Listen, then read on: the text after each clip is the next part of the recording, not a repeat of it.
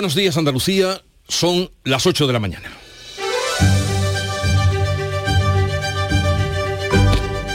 En Canal Sur Radio, La mañana de Andalucía con Jesús Vigorra.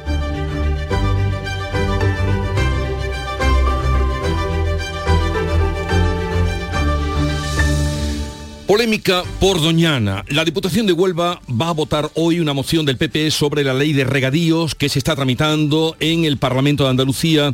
Esa moción parece que podría contar con el apoyo de algunos de los municipios afectados que son del PSOE. Mientras Pedro Sánchez advierte de las sanciones europeas y Juanma Moreno envía una carta al Ejecutivo en la que explica que el proyecto no afecta ni al parque ni al acuífero. Bruselas insiste en que adoptará las medidas necesarias para proteger la reserva del Parque Nacional de Doñana. La Comisión de la Sequía mantendrá las restricciones en la cuenca mediterránea andaluza. Afecta al campo de Gibraltar, a la Searquía y al sistema del Guadalhorce. Dentro de esta cuenca, en la costa de Granada, la Junta pondrá la parte de los regantes para construir los dos tramos aprobados de las conducciones de la presa de Rules, que son competencia del Estado. Y el PSOE saca adelante la reforma del sí solo es sí con el apoyo del Partido Popular y enfrentado a sus socios de gobierno. La modificación de la polémica ley recibe 233 votos a favor, Unidas Podemos y la mayoría de los socios habituales del gobierno votaron en contra. Y tres jóvenes apuñalaron a un alumno precisamente en su instituto en Almería. La víctima tiene 15 años, ha tenido que ser operado, pero se encuentra ya fuera de peligro. La investigación sitúa el origen del suceso en una disputa por un móvil. La policía local busca a los agresores, también menores, que ya han sido identificados. De estas y otras noticias les vamos a ampliar la información en un momento. Ahora el tiempo. La mañana de Andalucía. Social Energy. La revolución solar ha llegado a Andalucía para ofrecerte la información del tiempo.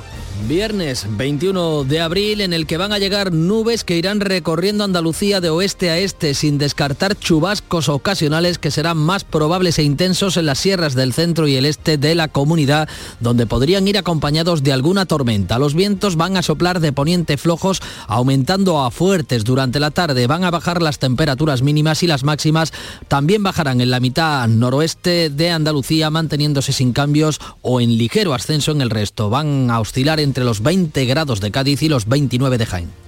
En abril, Sol 1000. Aprovecha el cambio de hora con Social Energy y disfruta más horas de sol, más ahorro. Aprovecha las subvenciones disponibles para ahorrar hasta el 90% en tu factura con tus paneles solares gracias a nuestras baterías. Primeras marcas con hasta 25 años de garantía. Estudio gratuito en el 955 44 11 11 y socialenergy.es. La revolución solar es Social Energy. A conocer cuál es el estado de las carreteras en Andalucía. Conectamos con la DGT. Nos informa Alejandro Martín. Buenos días. Muy buenos días. ¿Qué tal? Hasta ahora estamos pendientes de un alcance en Sevilla, en la 92, a su paso por Alcalá de Guadaira, sentido la capital hispalense. Hasta ahora no genera retenciones, pero sí que les pido que tengan precaución en este tramo y. Al margen de este alcance vamos a encontrar también complicada la entrada a Sevilla por la 49, a su paso por Tomares, ya en la SE30, a su paso por Puente del Centenario, sentido Pineda, y también van a encontrar muy densa la entrada a la capital malacitana, especialmente por la 357 a su paso por San Carlos y ya en la 7 a la altura de la Cala de Mijas, sentido Marbella. Encontrarán eso sí leves dificultades en la provincia de Granada, en la GR30 a su paso por Zaidín, sentido norte, sentido Jaén y ya en Córdoba en la 4 a la altura de Polígono del Guadalquivir, sentido Sevilla.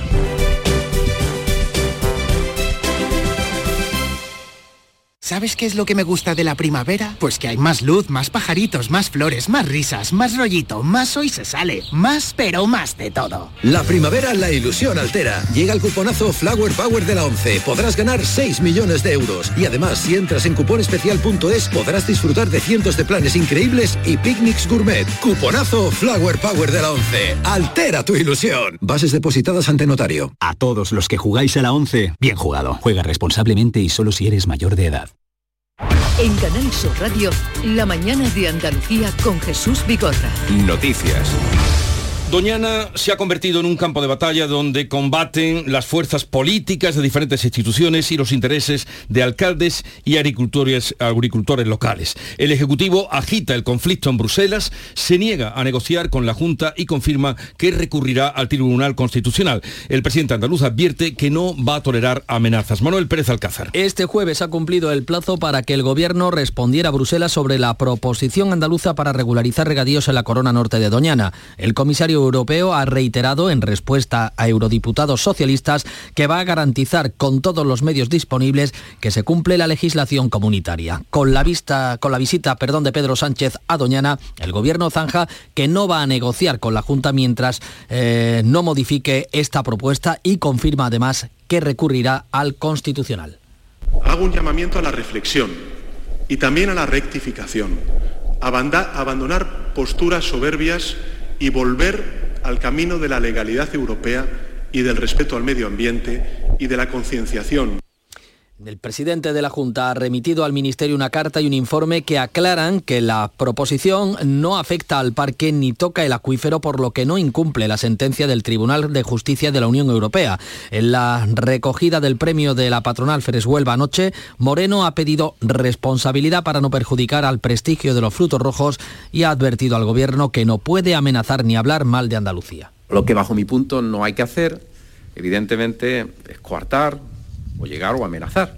Y lo que nunca se puede hacer es hablar mal de Andalucía en ningún foro, ni de Andalucía ni de los productores. El ministro de Agricultura, Luis Planas, no ha acudido a recoger ese premio que también le ha concedido Freshuelva. En la carta enviada por la Junta al Ministerio, Juanma Moreno reclama al Gobierno que cumpla el trasvase en superficie y las obras comprometidas. Se ofrece a crear una comisión bilateral para resolver el problema. Además, la UNESCO ha manifestado también su preocupación. Informa de que estudiará la situación de su, en su próxima reunión y no descarta incluir el parque en su lista de patrimonio mundial en peligro. Pues en medio de esta diatriba, la Diputación Provincial de Huelva va a votar hoy una moción del Partido Popular sobre la propuesta de regadíos del entorno de Doñana que a priori podría contar con el respaldo de algunos alcaldes y concejales socialistas. Nuria Durán. La moción ha sido ya debatida en algunos ayuntamientos onubenses, ha obtenido en buena parte de ellos el respaldo de los concejales del PSOE. Entre esos municipios se encuentran los de Bonares, Rociana y Moguer, que tienen alcaldes socialistas. La Comisión de la Sequía acuerda mantener las restricciones de la cuenca mediterránea. La Junta se compromete a financiar las obras de conducción de la presa de Rubles en Granada que corresponderían a los regantes. La consejera de Agricultura, Carmen Crespo, ha explicado en estos micrófonos que la Junta va a financiar la parte de las obras de los eh, ramales 3 y 9 que corresponden a los regantes a la espera de que el Estado cumpla con su parte. Y ayer por fin ya firmamos lo que fue esa actuación con los regantes para comprometernos en una acta pública a eh, asumir por parte de la Junta de Andalucía esa financiación de los regantes y así el día 24, que tenemos una reunión con el Estado, ofrecerle ese pacto.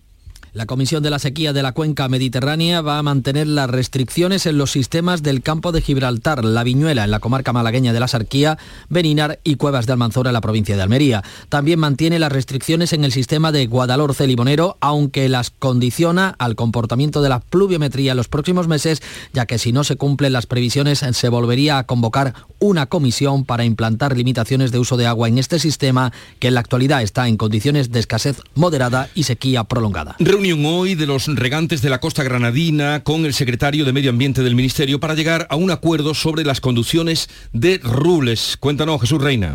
Efectivamente, tal y como acabamos de escuchar, la Junta se ha comprometido con los regantes a adelantar el 20% que corresponde a los agricultores los desglosados 9 y 3 de las conducciones de Rules. Pero claro, los, los regantes aseguran que comenzarán a devolver ese dinero cuando realmente el agua llegue a sus territorios, a su finca. El 80% del presupuesto restante lo aporta el gobierno con cargo a los fondos europeos. El presidente de los regantes además advierte que los agricultores necesitan tener un compromiso firme de que el agua llegue hasta los cultivos. Escuchamos a Fernando Moreno. Hay que ir avanzando en el completo y global, que eso sí lo tenemos claro los regantes, que nosotros firmaremos el día que veamos el convenio global y todos los desglosados. Que todos los regantes es decir, que el acuerdo entre la Junta y los regantes implica y contempla además exigirle al Gobierno de la Nación un calendario y un convenio de financiación para todas las fases de las conducciones de Rule, que recordamos son en total 11. Mientras tanto, sigue el embalse de Rules con toda el agua y sin que se pueda mover de allí. Bien, el control del uso del agua puede llegar a las piscinas o va a llegar a las piscinas y a los campos de golf. Ahora mismo se pueden llenar las piscinas públicas o privadas siempre que tengan una depuradora. En Andalucía hay 300.000 piscinas de comunidades de vecinos. Córdoba es la provincia que más tiene. El presidente del Consejo Andaluz de Colegios de Administradores de Fincas, José Feria, insta a hacer un uso responsable lógicamente nosotros como el Consejo Andaluz lo que ha hecho un, llamamiento a, todas las comunidades de propietarios, urbanizaciones y tal, pues para que se conciencien del preocupante estado de sequía que, estamos atravesando, en este en este caso nuestra comunidad autónoma y lógicamente eh, que extremen las medidas de ahorro de agua ante el llenado de la piscina que como bien habéis dicho eh, la temporada ha empezado ya. El vicepresidente de la Asociación Española de Campos de Golf, Carlos Pitar, ha contestado en estos micrófonos a la petición de Adelanta Andalucía para cerrar los 109 campos de golf que hay en Andalucía hasta que acabe la sequía. Era la propuesta del grupo político. Pitar asegura que se trata de un disparate que responde a desconocer por completo el dato real. Yo creo que, que esa petición se basa en un error y personalmente, y lo digo con el mayor respeto, es un disparate. Los campos de golf mayoritariamente utilizan agua regenerada, para que nos entendamos. Yo utilizo el agua que arroja usted por el váter o por el desagüe de la ducha, con lo cual no competimos contra el abastecimiento de la población. El año turístico está siendo bueno y está yendo bien, pero la inflación está impidiendo que el crecimiento de esta actividad tenga buenos resultados. El sector turístico ha obtenido en el primer trimestre un incremento de las ventas cercano al 11%. La patronal turística Exceltura asegura, sin embargo, que este incremento no se ha trasladado con la misma intensidad a los márgenes debido al incremento de los costes operativos. Su presidente ejecutivo, José Luis Zoreda, ha explicado que para una comparación correcta es necesario tener en cuenta la inflación, lo que llevaría a un índice de menos 1,5%. Si deflactamos, entenderemos que este crecimiento del 10,8% en el primer trimestre pasa a ser un menos 1,5% en términos reales en comparación con el mismo trimestre del año 2019. Tour explica el incremento de los precios por el fuerte crecimiento de los costes de la energía, suministros, los financieros y los salariales. Además, se justifican en la necesidad de recuperar el alto nivel de endeudamiento del sector tras la pandemia. Una borrasca se acerca al oeste de la península, entrará por Galicia, dejará algunas lluvias durante el fin de semana. Lloverá sobre todo en las costas occidentales, aunque no será demasiado abundante. Tras el fin de semana nos llega una subida de temperaturas con registros que pueden superar los 35 grados. Copernicus, el sistema de la Unión Europea para la vigilancia del medio ambiente, prevé una primavera y verano con déficit de lluvias y calor extremo. La sequía y las altas temperaturas han provocado que el Infoca haya actuado ya en 94 incendios forestales durante el mes de marzo, cinco más que el año pasado. Pues hablando de incendios, cientos de voluntarios van a comenzar hoy a reforestar con la ayuda de drones la Sierra Bermeja de Málaga. Ustedes recordarán eh, lo que allí ocurrió, en la que ardieron 13.500 hectáreas en los incendios de 2021 y 2022. María Ibáñez. Pues el, proyecto que se llama Cascos Verdes está dirigido a enseñar a los jóvenes españoles a desarrollar proyectos de sostenibilidad que contribuyan a la recuperación y protección de la naturaleza. Es el primero que se pone en marcha en nuestro país. Los estudiantes van a lanzar miles de bombas de semillas por la mañana y por la tarde varios drones lanzarán varios miles más para tener acceso a las zonas más escarpadas y más afectadas por los incendios. Se van a plantar en esta primera acción semillas de algarrobo y pino. Julio Andrade es el vicepresidente ejecutivo de Cifal Málaga, una de las entidades que impulsan esta iniciativa junto a Amazon y con la colaboración de la Junta. Tienen una especie de producto biológico que les hace que, queden preparadas para que el momento de lluvia puedan brotar, ¿no? Están, digamos, elaboradas y, y no solo la semilla en sí, sino manualmente adaptadas por especialistas para que haga esa función se van a lanzar, Jesús, bombas de semillas en un área de unas 500 hectáreas devastadas por esos incendios. En total se quieren plantar 90.000 árboles.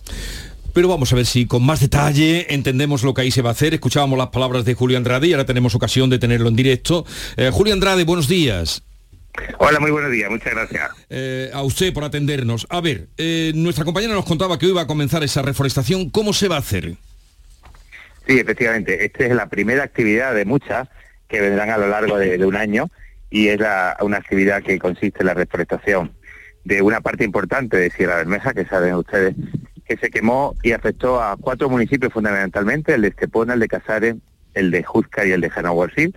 Y justamente hoy desde el municipio de Estepona empezamos esa reforestación con la participación de escolares que previamente han elaborado esa, se le llama, ¿no? Bombas de arcilla de semillas, ¿no? Que son al final unas bolitas que, que con agua, eh, arcilla y semillas dentro, pues permitirá que, que aparte de una formación que van a recibir en el terreno y otra formación que está disponible en los colegios en plataforma virtual, van a saber cuál es el objetivo del lanzamiento de esas semillas para que cuando llegue el momento de que empiece a llover, ojalá llueva muy pronto, pues se derrita esa arcilla y permita que esa semilla, o parte de ella, porque el porcentaje de éxito no es muy alto en la semilla y por eso se lanzan muchas miles más en este caso para tener más porcentaje de éxito, pueda brotar. Y posteriormente ya en zonas, digamos, más escarpadas, más de difícil acceso, hacemos con una con unos digamos, con pilotos de drones que están experimentados y que lo hacen en África, en distintas zonas de África, se vuela desde Estepona, pero se abarca también parte del municipio de Casares, en este caso, y ahí ya es lo que van unos drones que van preparados con unas tolvas que echan semillas que previamente han sido, como se llaman, pildorizadas,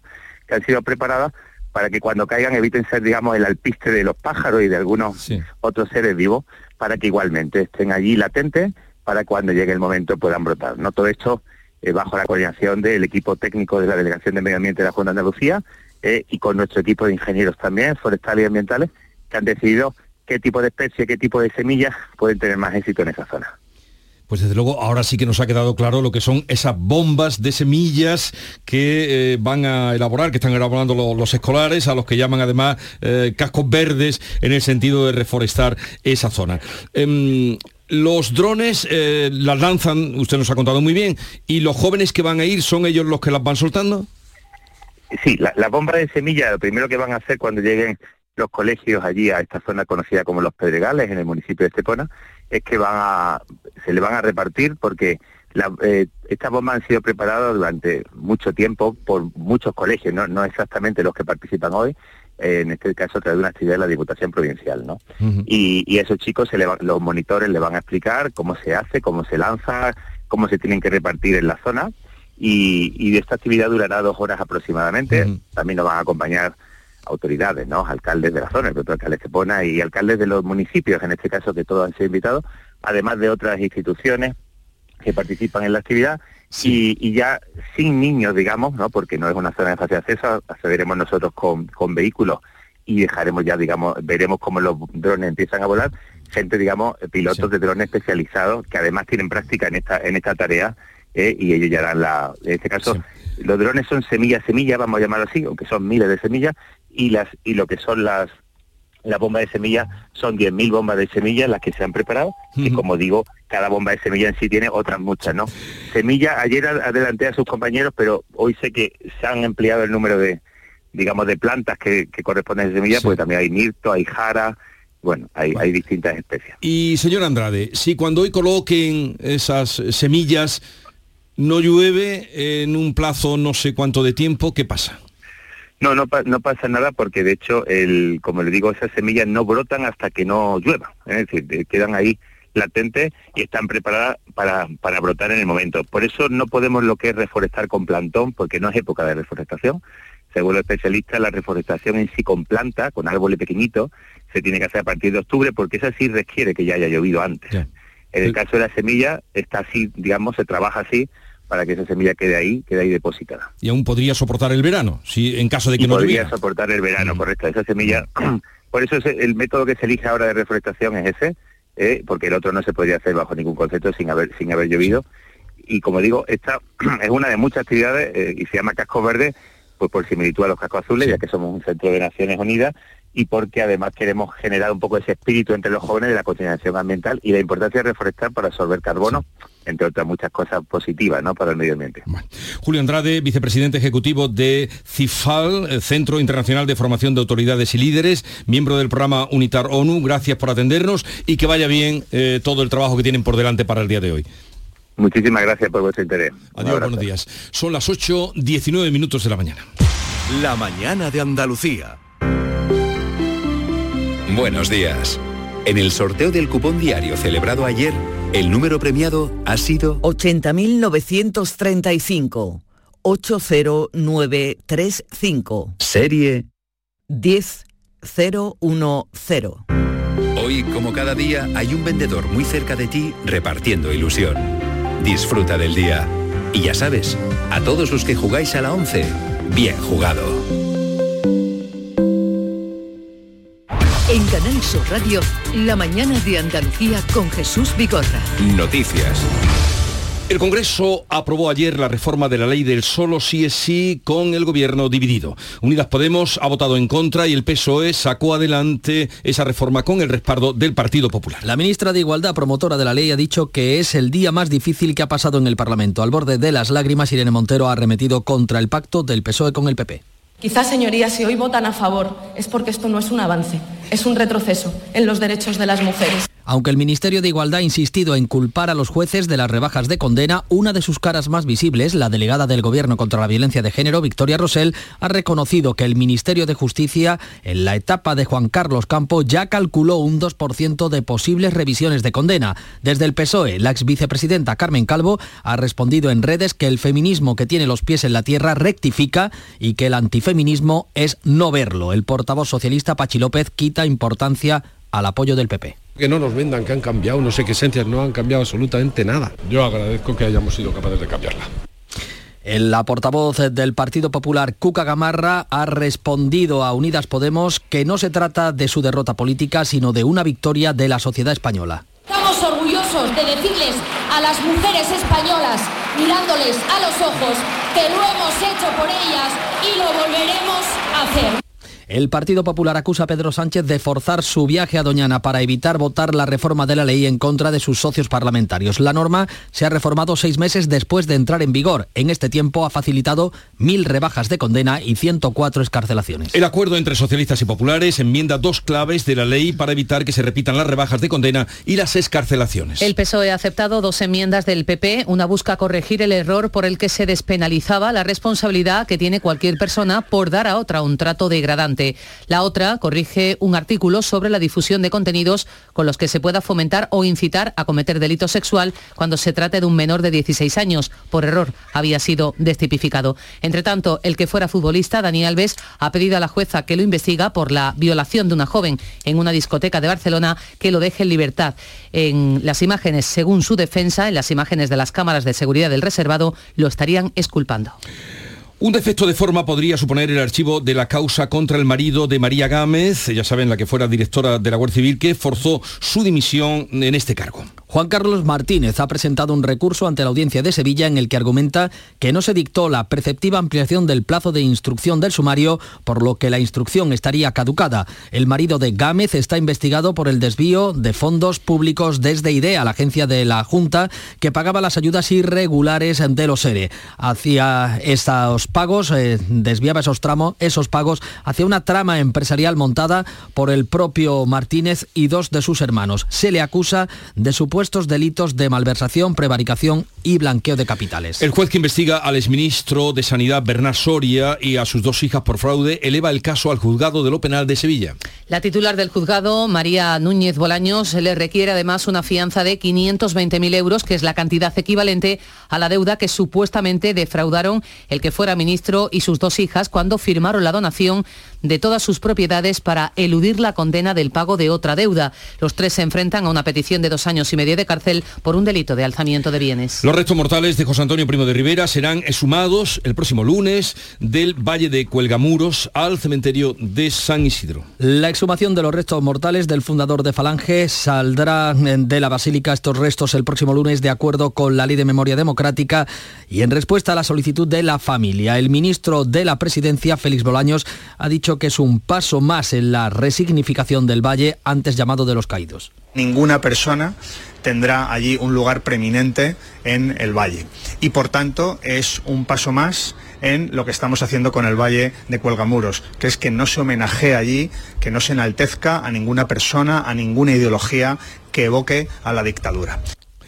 El BOE, Boletín Oficial del Estado, deroga la Constitución española, no se asusten que fue por error. Eh, la Constitución española ha estado derogada durante varios minutos por un error del Boletín Oficial del Estado. En su página web aparecía que tanto la Carta Magna como ocho leyes troncales de la democracia estaban en suspenso, estaban suspendidas. Según la entidad especializada Iberley, no es la primera vez que el BOE comete este mismo error. Errata ya rectificada, lógicamente. Pasa planta el adolescente de 15 años apuñalado en el patio de su propio instituto en Almería. El origen podría estar en una disputa por un teléfono móvil. Almería María Jesús Recio. Con una herida de dos centímetros que ha rozado el pulmón, el joven evoluciona bien, según ha explicado a Canal Sur Radio el presidente del AMPA, del IES Portocarrero, Ricardo Hernández. evoluciona favorablemente. El apuñalamiento ha sido con un objeto bastante pequeño, tipo corta uña, y ha sido de dos centímetros. Lo que, pasa es que ha sido por el costado y ha tenido tan mala suerte que le ha tocado un poquito el pulmón, pero por eso lo han tenido que intervenir.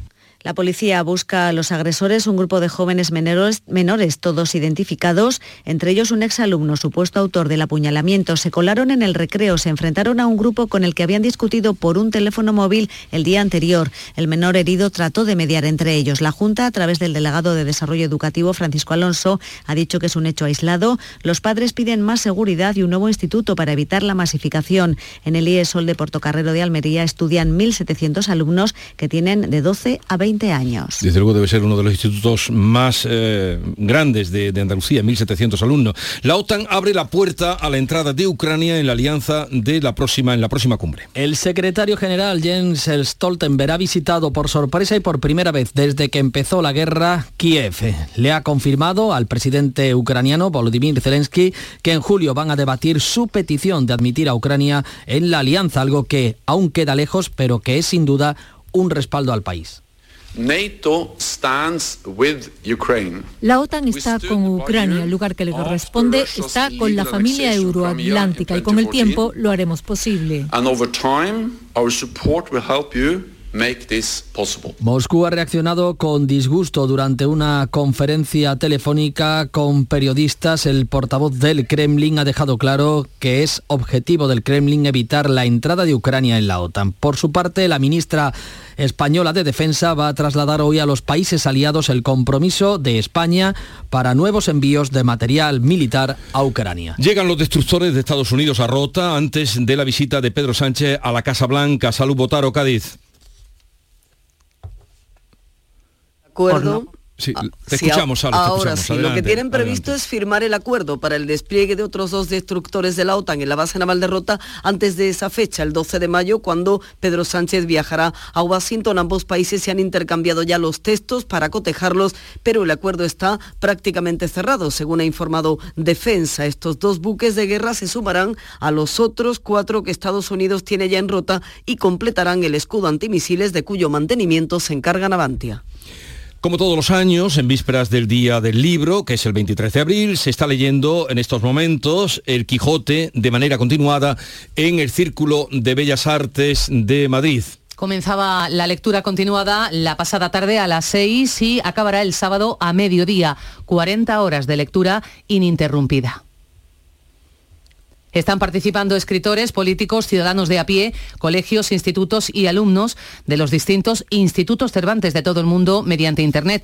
Las últimas líneas las va a leer el filósofo sevillano Emilio Lledó, Premio Princesa de Asturias de Comunicación y Humanidades y Premio Nacional de las Letras Españolas. Comenzaba a leer El Quijote, el Premio Cervantes 2022. De este año. El Colegio de Arquitectos de Sevilla ha entregado este jueves sus premios de distintas categorías. Entre ellos los de Arquitectura y Sociedad, uno de los cuales ha recaído en el programa eh, de Andalucía Escultura que dirige nuestro compañero Antonio Catoni diariamente a las 3 de la tarde en RAI. Detallaba los motivos la decana del colegio, Cristina Murillo. Por no conformarse con lo evidente, por no renunciar a la belleza, por aspirar a defender la arquitectura como legado cultural del pasado, presente y futuro de Andalucía, por informar y formar desde el conocimiento.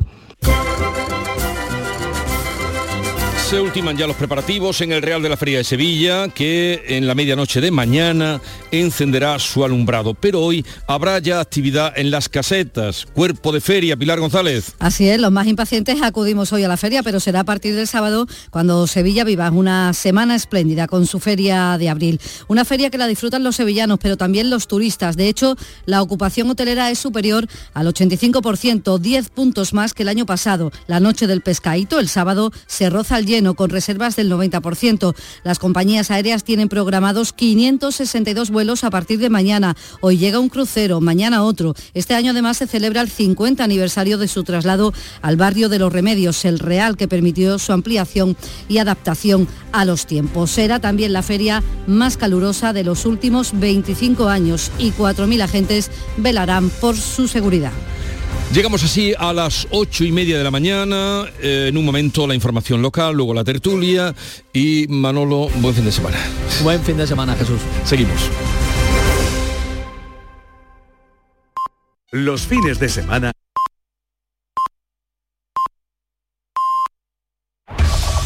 En la mañana de Andalucía de Canal Sur Radio. Las noticias de Sevilla. Con Pilar González. Buenos días. El Sevilla jugará la semifinal de la Liga Europa contra la Juventus de Turín tras la fiesta de anoche frente al Manchester United. Y este viernes ya habrá fiesta en la feria porque cada vez hay más casetas que celebran anticipadamente la bienvenida de una feria en la que no habrá huelga de la grúa municipal y en la que sí habrá un espectáculo en la portada en la noche del alumbrado para dar la bienvenida a esta feria en la que se cumplen 50 años de su traslado a los remedios. Enseguida los detalles, antes el tráfico. Hay dos kilómetros en la entrada Sevilla por la autovía de Huelva, uno por las autovías de Mairena y de Coria, uno también en el nudo de la Gota de Leche, sentido Ronda Urbana, y uno en el puente Juan Carlos I, sentido Cádiz. Hoy tenemos intervalos de nubes altas, se puede, puede caer algún chubasco débil y disperso por la tarde, viento variable flojo, también aumenta por la tarde, y la máxima prevista es de 26 grados en Lebrija y Morón, 28 en Sevilla, 29 en Écija, a esta hora 16 grados en la capital.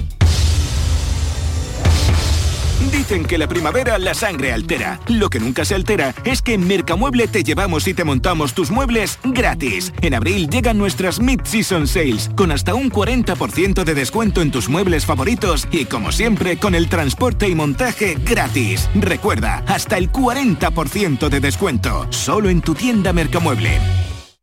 Fotito en Madrid, fotito en Ciudad Real, en Puerto Llano, en Villanueva de Córdoba, en Córdoba y fotito en la Plaza España de Sevilla. ¿Te importa quitar el flash? Qué poquito cuesta moverse con Hablo. Nuevo trayecto Madrid-Sevilla con nuevos destinos desde 7 euros. Compra desde el 12 de abril y viaja a partir del 1 de junio con Hablo. Más información en renfe.com. Renfe, tu tren.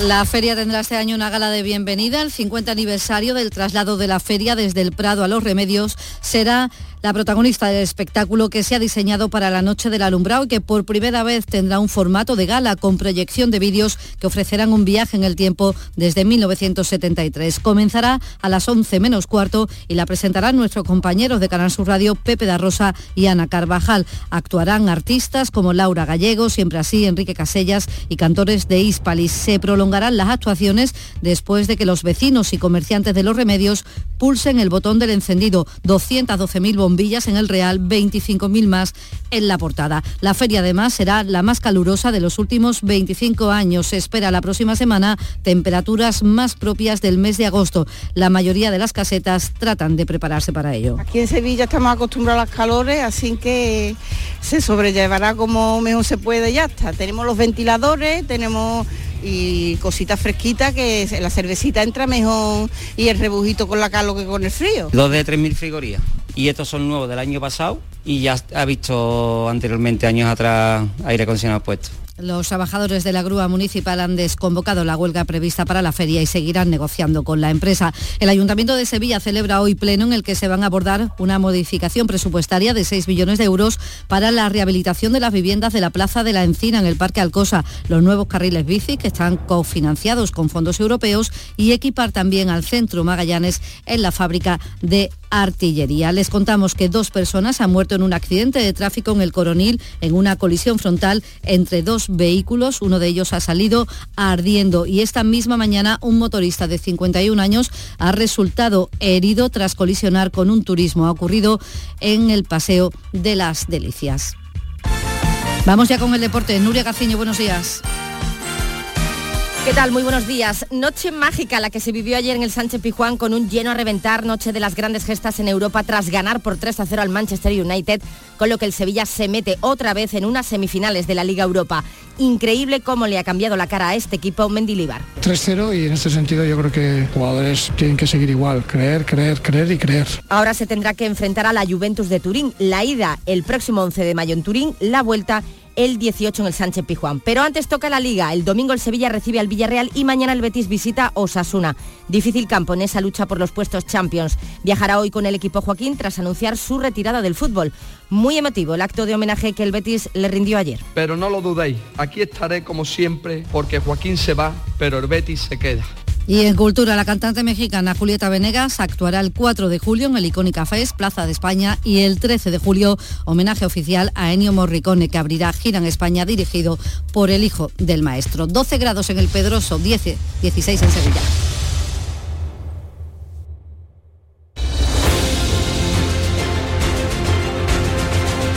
...8.35 minutos de la mañana... ...parece... no hay sol, ¿no? No, está nublado. Está nublado. ¡Oh! Está nublado. Sí, sí, sí.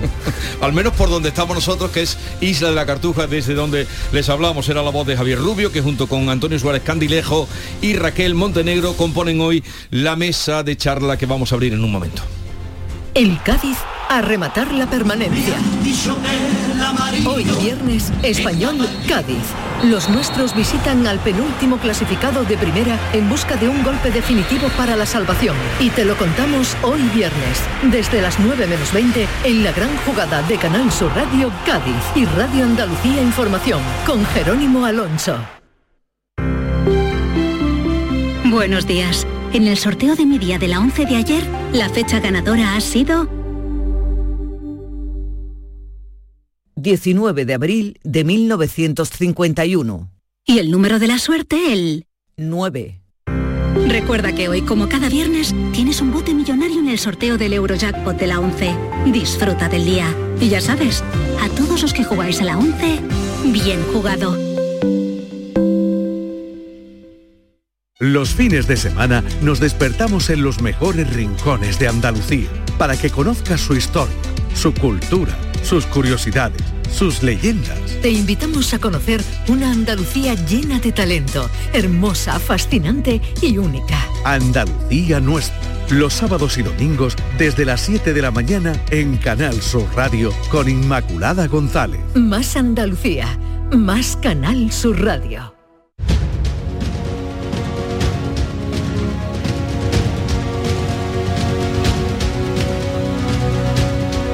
Pues vamos ya a abrir la tertulia hoy con Raquel Montenegro, directora del Día de Córdoba. Raquel, buenos días.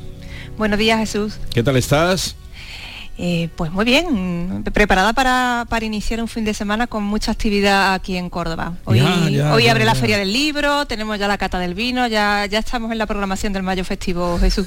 Feria del libro, cata del vino, de Telonuma, cata del vino, de uno al otro. Pero había un problema con eh, que se había el cupo que se había puesto al acceso a la cata del vino, que en no sé qué poquísimo tiempo acabaron con todas las entradas. Eh, sí, porque eh, antes se realizaba en, otro espacio más amplio junto a la Diputación. Eh, este año, pues, mm, por motivos de unas obras que se están ejecutando allí, no se ha podido llevar a cabo en ese espacio.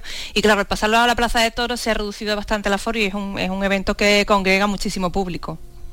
Eso quiere decir que si Javier Rubio y Antonio Suárez Candilejo y yo mismo vamos a Córdoba, no podemos acceder a la cata.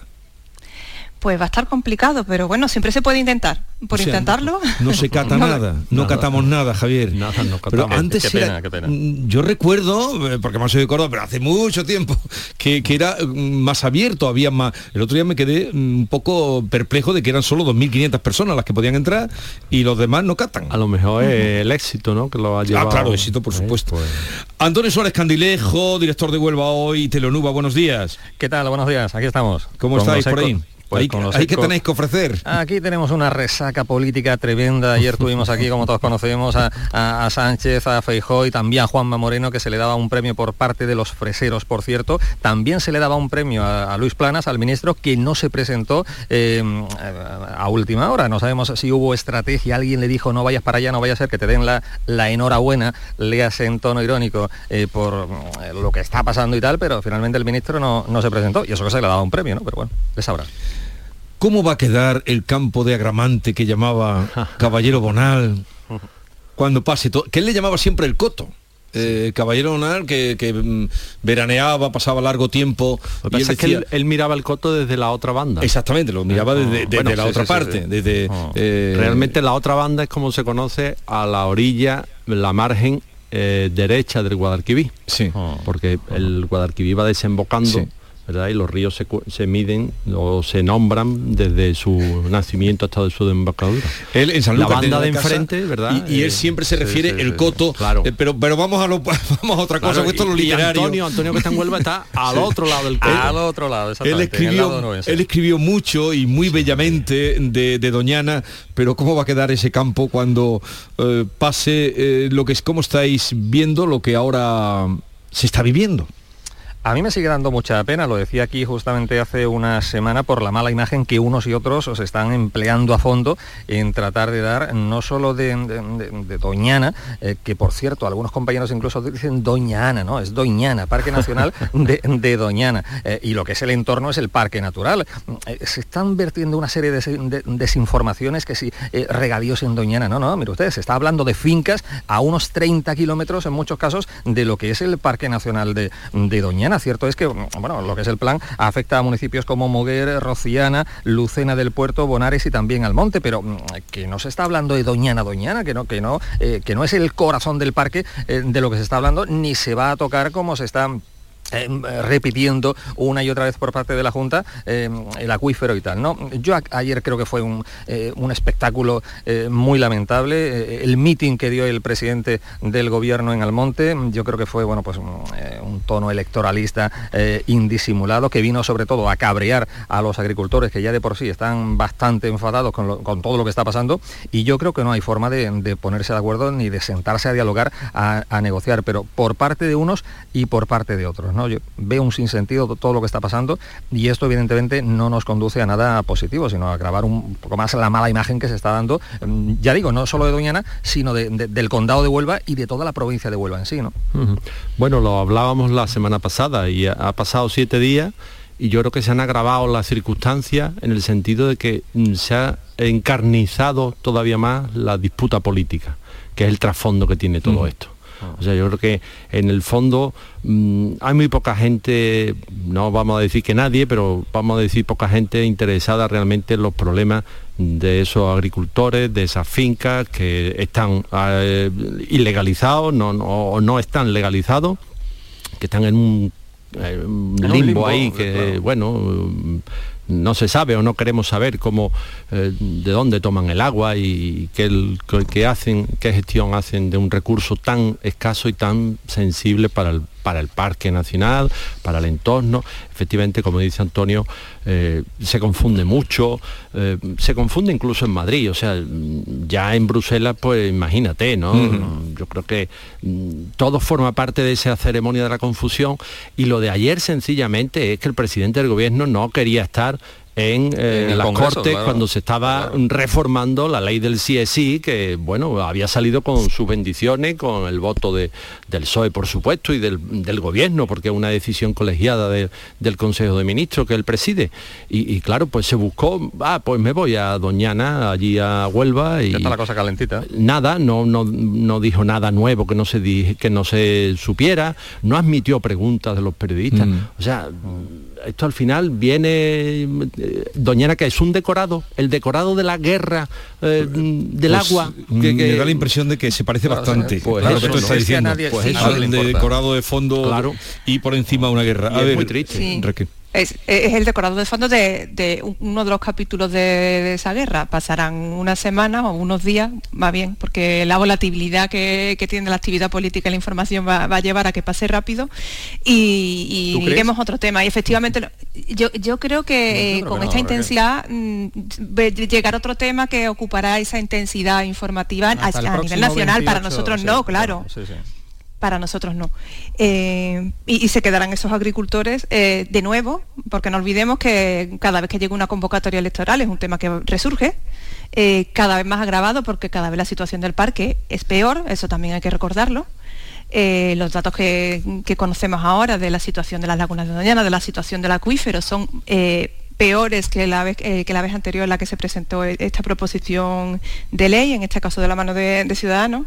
Y, bueno, lo que lo mm, único que parece seguro es que nos vamos a enfrentar a una nueva sanción europea. La Comisión Europea parece tenerlo bastante claro y no, me extraña. Hay, una no sería la primera, Raquel, porque parece que ahora mm, sería la, primera vez, pero es que al gobierno. No, no, es que ya venimos de 2010, eso es lo que iba a decir Antonio, eso es lo que iba a decir. En 2010 empezó este proceso, este proceso por parte con una queja de las organizaciones ecologistas ha habido eh, cartas de emplazamiento, ha habido dictamen motivado hasta que en 2019 la Unión Europea nos llevó ante el Tribunal de Justicia de la Unión Europea que le dio la razón en que no se estaba cumpliendo la directiva marco y la directiva de hábitats y en que no se estaba protegiendo adecuadamente eh, una joya natural como es Doñana.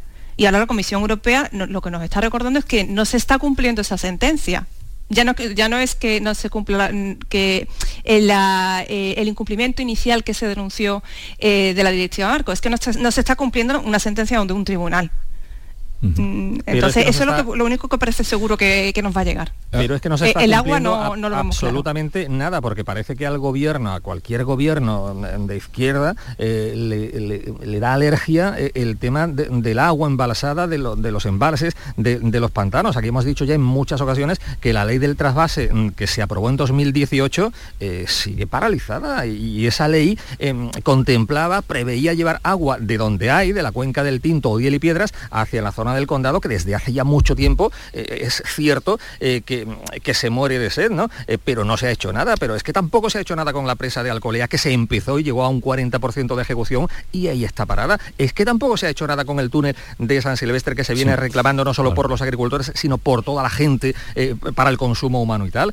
Es que, es que, es que en la época de Zapatero, si recordáis algunos, se, se, tumbó aquel plan hidrológico nacional que incluso tenía el visto bueno y, y, además la financiación de la propia Unión Europea. Es que aquí eh, el proyecto de un embalse es que suena, en fin, a la época franquista, es que, uff, eh, eso no se toca. Mm, eh, la solución es agua. Claro. Sí, pero de hecho que la propia Junta de Andalucía recuerda en el informe que, han mandado a la Comisión que esa no es la alternativa que, que se ha escogido en la planificación de la Confederación Hidrográfica del Guadalquivir. O sea, que, no, es solo que no se haya hecho, es que tampoco eh, va en, la, en la documentación que, se, que se ha elaborado y afecta al Parque Nacional de Doñana. Mm. A ver, eh, ¿y hoy qué va a pasar? Vamos a cambiar el tema, que hay muchos, pero mm, no sabemos lo que va a pasar. Pero ¿cómo se presenta esa eh, moción que ha presentado el PP en la Diputación Provincial de Huelva? que es para apoyar la propuesta de regadíos del entorno de Doñana. Hombre, ayer ningún alcalde del PSOE de la provincia de Huelva se presentó a la visita del presidente Almonte. otra vez vino anteriormente hace unos meses. A lo mejor no se invitaron. La ministra, también vino Teresa Rivera y se eh, Eso iba a decir, es que no fue ni incluso ni la presidenta de la Diputación Provincial, que a la sazón es secretaria general del PSOE de Huelva. Es que ese tema escuece mucho, escuece mucho en la comarca del condado. ¿Y qué puede pasar hoy? Pues yo creo que, no sé, me, da impresión que, va a primar la mayoría absoluta del PSOE y que se va a tumbar esa propuesta, muy a pesar de lo que, ya digo, eh, eh, piensan alcaldes del Partido Socialista en la comarca del Condado. Veremos qué dicen hoy, eh, de momento tenemos para rato. Pues decía, me parece Raquel, hasta que salga otro tema informativo, pero esto está haciendo daño también a, a, Doñana y a la imagen de Doñana y a los productos. Antonio antes, ¿no? que, efectivamente perjudica la imagen no solo de Doñana, no solo de la provincia de Huelva, no solo de Andalucía y de su gobierno autonómico, sino del propio país, ¿no? Que bueno, al final son, pasamos por ser unos incumplidores, como la, la Unión Europea, pues está, la Comisión está constantemente recordando, ¿no? Entonces eso tampoco te ayuda. Sí, de hecho, anoche el presidente de la Junta lo, lo, decía en la Rábida cuando se le entregaba ese premio Fresa por parte de los freseros. Él apelaba a la responsabilidad de todos para que el, pre, el prestigio internacional del que gozan desde hace ya muchos años los frutos rojos a nivel internacional, bueno, pues que eso no, no decaiga. Y yo ent entiendo también que algunos se están pasando eh, en eso, mm. En propagar una imagen que, que no es, que, que, los agricultores de la provincia de Huelva, como conoce perfectamente, como conocemos todos, pero Raquel también estuvo aquí en la provincia durante un largo tiempo, los agricultores, en fin, que habrá de todo, que habrá algunos ilegales, que tal, que vale, pero no merecen los ataques que están recibiendo de terroristas ambientales, ni mucho menos. La mayoría son gente eh, que saben hacer las cosas de una forma honrada y, y, y coherente, ¿no? Y sobre todo... Bueno, que... no, nos olvidemos, no nos olvidemos que los competidores de, de los productores claro. de, de, frutos rojos de, de Huelva están mmm, también frotándose las manos y, y también han, han, en muchas ocasiones han utilizado la, la, información que sale de Doñana de una manera, eh, digamos, tendenciosa. Por el que, se está, frotando, el que, que se está frotando las manos yo creo que es Pedro Sánchez, que para él es un bombón eh, totalmente de cara a las próximas elecciones. ¿no? Yo creo que se debe estar frotando no. las manos. Eh, sí, sí, no, lo que quería decir es que, que mm, verá, lo de, lo de Doñana... Eh, al final es una cuestión que mm, le complica la vida a todo el mundo, porque el discurso que tiene el PSOE en Huelva no, puede, no es el mismo que el discurso que tiene el PSOE ya no solo en Andalucía, Juan Espada, que en la primera, en la proposición de ley de, de la legislatura anterior se abstuvo, uh -huh. sino del PSOE de Madrid. Uh -huh. Y al PP, pues hombre, mm, ha cerrado fila pero mmm, tampoco le, le, le, están pintando la cara a Juanma Moreno y le están diciendo que la amenaza ¿no? de que el, le van a quitar las competencias, pero por un momento, esto, es esto una, una, barbaridad. ¿De vamos. qué estamos hablando? Eh? Yo creo que al final nadie se pone en la piel de los agricultores. Es que, que sí, que Doñana, que por supuesto, claro. es mm, fundamental y hay que mm, preservarla, de, pero también hay que pensar, bueno, ¿y esta gente de, de qué va a vivir?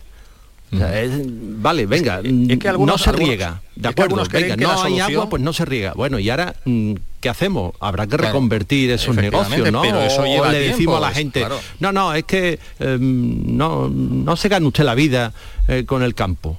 De acuerdo que hay que pensar en un nuevo modelo de, de, de agricultura. Claro, quizás, porque... Hay que arrimar el hombro pero todo claro, el mundo y todo el mundo tiene que decir, oye, pues yo cedo un poquito y yo veo las cosas, también me pongo en la piel del otro y veo las cosas desde su, sí. desde su claro, óptica. Y me parece muy simplista, si no... y perdón Jesús, y ya termino, me parece muy simplista el planteamiento de algunos que creen que la solución estriba en cerrar el grifo y punto. O sea, fuera regadíos, fuera campos de golf. Bueno, eh, y, bueno campos de golf, según sí, me contaban, ya se, se abastecen ellos tiempo, con sí, pero, agua reciclada. Eh, que sin, pero, pero claro, pero es que me parece que las administraciones están muy quietas, muy paraditas en cuanto, sí. tenemos aquí la sequía, lo hemos comentado, pero es que no se habla de, de, de, de, soluciones, de reciclaje de agua, de plantas desaladoras, en fin, es que estamos muy, muy de brazos cruzados con, Va, este, con este venga, asunto, que ¿no? quiero introducir otros venga. asuntos en la charla, eh, no vamos a hablar ahora de la reforma de la ley del solo sí es sí, porque tengo cita después de a las 9 con un magistrado juez de violencia sobre la mujer del juzgado número 2 de Sevilla y aprovecharemos ahí para hablar también y qué nos puede decir él.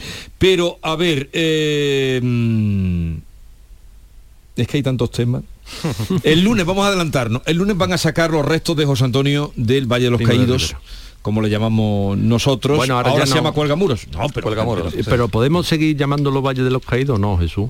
Es que yo ya digo, a ver si va a venir aquí un guardia y nos va a arrestar o algo. Pues no es que será el Valle de los Caídos, como, ya, ya, como estábamos pero, hablando antes. Pero tú sabes que el nombre Caballero oficial Bonal, ya no es. ¿eh? Caballero Bonal le llamará Coto toda su vida a, a Doñana, de, porque desde la playa de Montijo, donde ve esto. Y esa gente, y supongo que por ahí también los agricultores, eso llaman Coto. Claro. Pero, ¿cómo cambiamos esto ahora? Valle, en fin, Valle de los Caídos, cuelga muros. Eh... Es que al final el lenguaje es una herramienta de poder. ¿eh? Hombre. ¿eh? El que, el que fija el lenguaje, cómo le llamamos a las cosas, ya está fijando el esquema mental o la, la, idea que nosotros nos hacemos de eso. Entonces, claro, el Valle de los Caídos ahora es Valle de Cuelgamuro, que es una denominación geográfica porque efectivamente está en el Valle de Cuelgamuro. Claro, ya se ha quitado lo de los caídos, que tiene una resonancia evidentemente, evidentemente, eh, guerra civilista, ya, bueno. Entonces yo, la, pero claro, como con estas leyes que te sacan, que, que, que, que, no puede uno salirse ni un milímetro. A ver si aquí... Yo lo que pienso es que siempre, eh, pero esto es una opinión personal que no tiene nada que ver, creo que hay que saber eh, lo que le pueden seguir llamando valles de los caídos o las estatuas que derriban o, o las calles, pero saber qué pasó, saber quién fue el hombre. Esto es, sí. aporta más que, que tapar, porque es, mm, ahora Claro, que, sepa claro. uno por qué se llamó Valle de los Caídos, qué pasó allí, qué hubo allí, más que, mm, Sí, que desaparecer, nombre más y te- ya está, tener ya. la- la- que uno sepa lo que pasó, cómo fue, esto es lo que, pero en fin, cambiar los nombres, Sí. en fin, pero van En a sacar cualquier- a José Antonio, parece que una, de una manera mucho más eh, Sí, discreta con la familia, ¿no? Discreta, sí, en la cualquier familia caso, lo ha este, ¿no? este gobierno es muy de política de gestos y al mismo tiempo de resucitar a algunos muertos. Eh, todos conocemos lo que pasó con, con Franco en los últimos años y ahora eh, eh, con este hombre. Eh, yo no sé si ellos son felices, si les entusiasma la idea. En fin, yo creo que también es muy bueno como cortina de humo para tapar otros follones de los que salen a menudo y en los que se ve implicado yo- el gobierno central. Yo Pero creo que así como, como a la gente no creo que le interese mucho, vamos. Pero así como Franco sí creó expectación y, y sí, se pudo, se pudo entender en ese momento, ¿no? Como, como eso, como lo que tú estás diciendo, como cortina de humo. Yo creo que con José Antonio ya, mm, primero que mm, salimos a la calle y preguntamos por José La Antonio. y mira, mayoría, mira y que, mucha que se usó el nombre de José Antonio, Sí, ¿eh? sí. O sea, hay una generación. plazas, no, no, no. Y de generación de personas que llevan el nombre de José Antonio Sí. por el ausente, porque es que además era el ausente con mayúscula. Y así se titulaba en los periódicos, el ausente, ¿no? Porque era eso, claro, es que, mm, es una víctima. José Antonio es una víctima de la guerra civil, ¿eh? A ver si ahora nos vamos a, a poner exquisito. No, no, lo fusilaron. y no tiene ningún delito de sangre eh, ni ninguna mm, cuestión que se le pueda reprochar. O sea, mm, cayó a las primeras de cambio en la cárcel de Alicante. Eh, bueno, mm, yo creo que mm, realmente no va a mover mucha No va a haber como- voluntad política ni el voto. No, no, yo creo que eso es una cosa más, mm, bueno, circunstancial, ¿no? Sí, es la, aplicación de, realmente es la aplicación de la ley y, y como, como decía Javier, ya el comité de expertos que, que se creó en su día calificó a José Antonio Primo de Rivera como víctima y dijo que se podía quedar en el Valle de los Caídos, pero no en un lugar eh, preponderante, ¿no? En un lugar en el que se saltara de, de alguna forma. La familia ha decidido otra cosa, ha decidido sumarlo y, y llevar sus restos a, Bueno, pero a la- un la, cementerio. familia, y- fíjate, que la familia, es que el argumento ¿Y es muy decisión? interesante porque dice, claro, si se ha desacralizado y aquello ya no es lugar sagrado, yo quiero que reposen Ujú. sus restos en un cementerio mm, religioso. Y entonces se claro. lo lleva a la Sí. Sacramental de San Isidro en Madrid, Sí. que bueno, allí hay enterrado media medio mm, próceres de, de todo el país, ¿no? De literatos, por ejemplo, eh, Mm. hay una calle entera que está de, de muchísimo. Por ejemplo, me estoy acordando de los hermanos Álvarez Quintero, ¿verdad? Serafín y Joaquín Álvarez Quintero, que, que, mm, uno de ellos murió en la guerra, durante la guerra, y eh, bueno, esto es una historieta, pero lo Sí, mismo... pero cuenta la que te aporta Pues, también. Mira, eh, Álvarez Quintero, que, que aquí los laminaron, ¿eh? Sí, los laminaron. pero yo creo que poco a poco los vamos a ir rescatando porque Yo son creo- grandes dramaturgos. Lo que pasa es que, claro, el, el, el, el entremés quinteriano pues tiene esa connotación Sí, pero- de populachero y que no pero- tiene mérito. Pero es que su obra es muy amplia. ¿eh? Muy amplia. Y, y eran los grandes autores de éxito en los años 20 y 30. Bueno, pues eh, eh, no me acuerdo si es Joaquín o Serafín, eso la verdad es que no me acuerdo. Murió durante la guerra en el Madrid eh, Rojo, ¿eh? la República, en el año 37 creo que fue. Y eh, Se murió de muerte natural. Sí, no, no, murió en su cama y tal y cual. Pero entonces los, los entierros no podían llevar símbolos religiosos, Ajá. porque el gobierno de la República eh, prohibió que mm, se exhibieran los crucifijos, por ejemplo. Entonces los ataúdes iban sin crucifijos, se enterraban y punto. Y a través de Melchor Álvarez, el ángel rojo, ¿eh? eh, se- la familia era muy amigo, muy íntimo amigo. Y este hombre era anarquista, ateo, no creía en Dios, pero eran muy amigos los hermanos Álvarez Quinteros de él. Y consiguió él que el entierro de, de, mm, Álvarez Quintero, de- de Serafín, de Serafín Álvarez Quintero, fuera presidido por un crucifijo y en el ataúd fuera un crucifijo. Una historia, oye, mm, una historia bonita, ¿no? historia de, pues, cómo es posible en la, mm, en la ceguera de una guerra, en la intolerancia más absoluta de prohibirle al otro, bueno, pues al Él final ese- siempre hay un, un Sí. camino, ¿no? Hay alguien que, que- que consigue una vía de, de entendimiento de, oye, pues no pasa nada, ¿no? Mm, Los Álvarez Quintero que tuvieron muchísimo éxito y el único teatro que tenían con su nombre en Sevilla le quitaron el Se nombre. perdió. Que todavía la gente, estábamos hablando de la, de, de la nominación, todavía hay gente que dice el Álvarez Quintero. Sí, bueno, y, y todavía arriba en el edificio Están está los el dos. barco con las dos velas, Pero que además- eran los dos pero, velas pero algo de- que mucha gente no sabe, y tú sí sabrás, Javier, eh, a lo mejor también Raquel, pero digo Javier porque es además muy curioso con todo lo de su ciudad, es que el monumento que todos vamos y nos emocionamos de Becker, lo costearon ellos con su dinero, el del Parque María Luisa. sí, sí. lo pagaron ellos con su dinerito. Debían ser generosos. Y, y la Sociedad General de Autores, de la que viven ahora muchos autores, afortunadamente, la crearon ellos. Ellos Claro, fueron claro. los que movilizaron Es eso. que, es que eran los grandes dramaturgos de, de la escena de los años 20. Bueno, la exposición del 29 aquí en Sevilla se inaugura con una obra, Los Duendes Sí. de Sevilla, de los Álvarez Quintero, sí. que escriben específicamente Pero para, el- para el- esa el- ocasión. El, nombre del teatro laminado. En su pueblo están ahí con el legado perdido que no sabe dónde meterlo. Y, y luego otra cosa, Cernuda, ya que estamos, nos queda un minutito, ya aportemos un poquito. Cernuda, lo último que tiene puesto en su máquina de escribir cuando muere era un artículo sobre los Álvarez Álvarez Quintero, Quintero. donde cuenta eh, que en el año eh, no sé cuál, creo que fue el patio, él con una charpa fueron con la intención de pitar la obra. Ajá. Y a medida que avanzaba la obra de teatro, Sí. él se dio cuenta de la carpintería teatral, lo bien que estaba construido aquello, Y acabó y aplaudiendo. escribe, él escribió dos artículos muy eh, en defensa de los cernuda, Claro, que era raro, ¿eh? oh, qué raro era. Personaje. Bueno, ya ven que aquí en esta Bueno, tertulia hemos hay, saltado de- de Hay de todo. No, no, estábamos con, con, No, ahora vamos con a José. Antonio, Como como con el lo- ausente. Como los ánsares van de un lado a otro. Eh, Javier Rubio, Antonio Suárez Candilejo y Raquel Montenegro, seguimos.